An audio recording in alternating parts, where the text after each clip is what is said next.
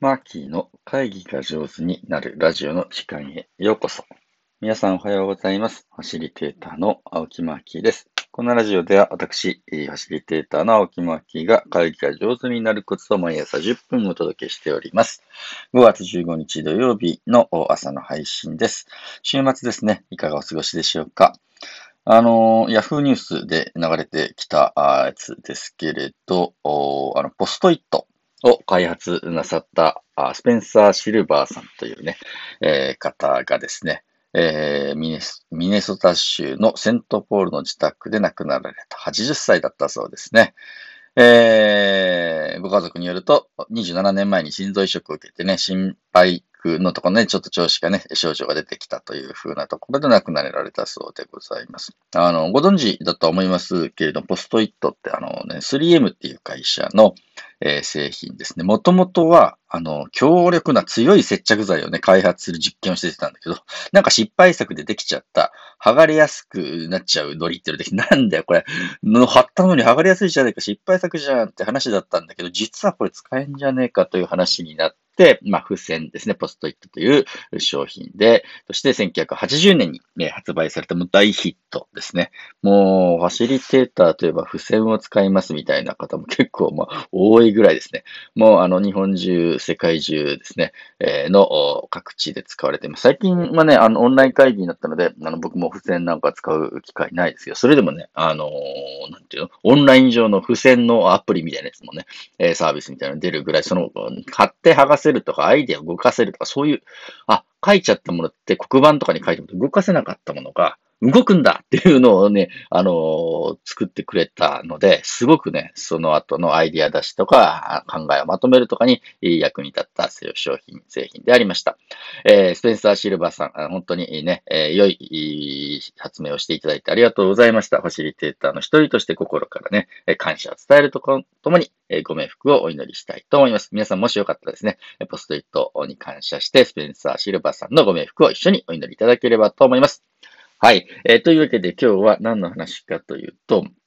えー、あ、そう、コメント欄でね、ご質問いただきましたので、そのお返事を今日はしてみたいと思います。えー質問いただいたのはですね、質問とは愛、あの、愛であるというふうな回があったと思うんですけれど、お1日前ですね。でこれに対して川野っちが質問してくれてます。おはようございます。質問とは愛である。なるほど、確かにと思いました。が、今まで質問は攻撃になると思って気をつけてきました。メールなんかで質問攻めをされると気持ちがヒーとなる自分がいます。そこでリクエストです。愛の時と攻撃の時と何がどう違うのか一緒なのか、マーキーの見解をお聞きしたいです。というコメントでありました。ありがとうございます。こういうね、リクエストをいただくと具体的にね、ラジオのネタになるというかね、お話ができる、えーきっかけになりますので、川のちご質問ありがとうございます。その後、元気にしてるかな？うん。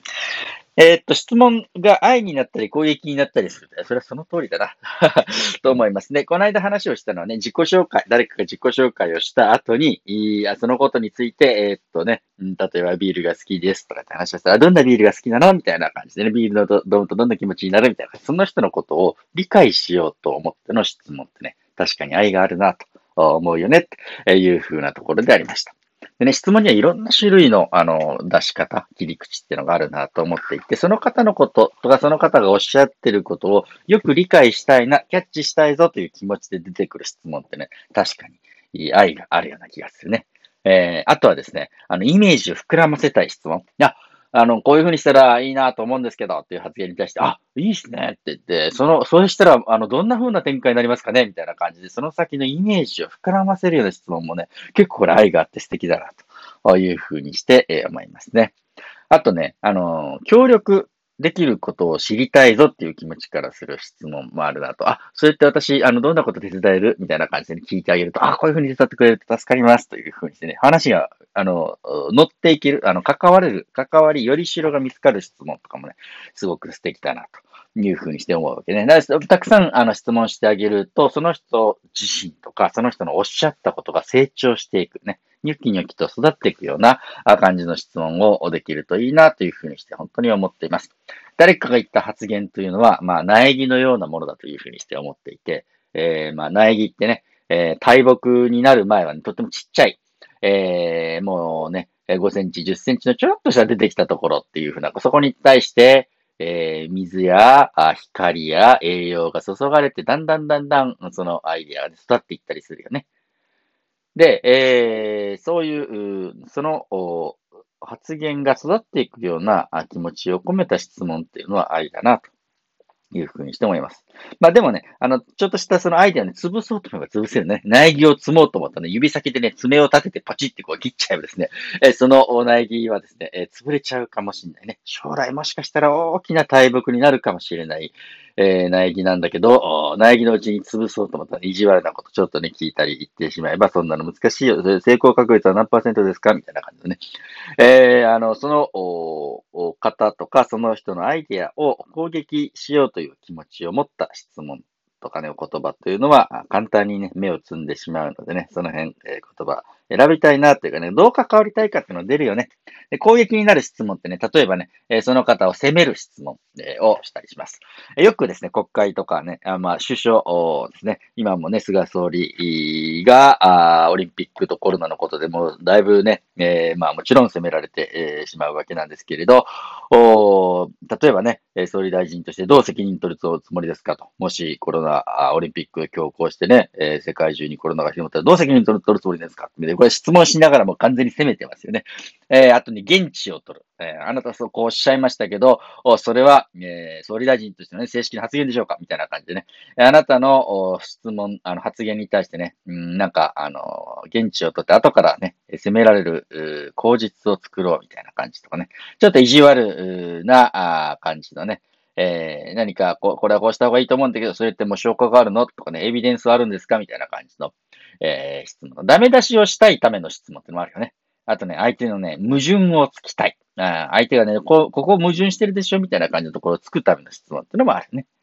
あのー、面白いなと思うんだけれど、ちょっとね、これダメ出しとか矛盾とかね、場合によってはね、愛の無知の可能性もあるね。あのー、その、うん、方のおっしゃってることの、まあ、理論論理的な矛盾とかをちゃんとついて、整合性をとってあげた方が、後々うまくいくんじゃないのっていうふうにして、一見攻撃的な質問でも、まあ実は愛の無知とかね、成長を促したいための質問の時もあるよね。これは本当、あの、一見するとわからないね。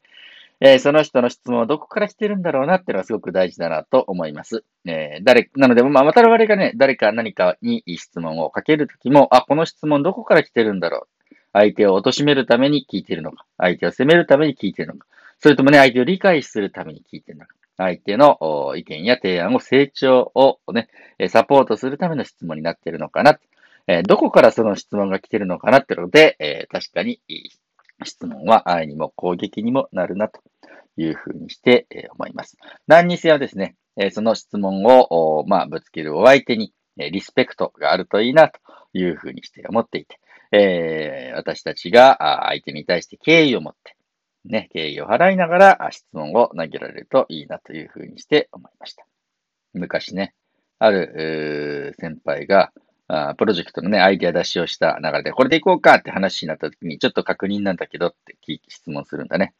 このプロジェクトをやることによって残念な気持ちになる人って誰だろう一応その人のことを考えておこう。というふうにしてね。何かやるときにその影響で残念な気持ちになる。悲しい気持ちになる人はいないかなっていうのを確認をして、で、その方への配慮をした上でプロジェクトにゴーサインを出した人もいました。あそういう配慮のある質問とかもあると、それは発言者への愛だけじゃなくてみんなへの愛だよね。えこのことを、このプロジェクトが周りにどんな影響を与えるのか一応考えて、で、それで、えー、その方への配慮を持ちつつも、プロジェクト前に進めようって、なんか広い愛を感じた質問でもありました。えー、というわけで質問とは愛であるということに対しての川の地への、川の地からのリクエストにお答えした回となりました。質問では、とは愛である。でありながら同時に攻撃にもなるよね。だから、我々がね、どんな気持ちで質問を出すのか大事にしたいなというお話でありました。今日もね、え聞いていただいて本当にありがとうございます。皆さんにとって良い一日でありますように。ファシリテーターのマーキーでした。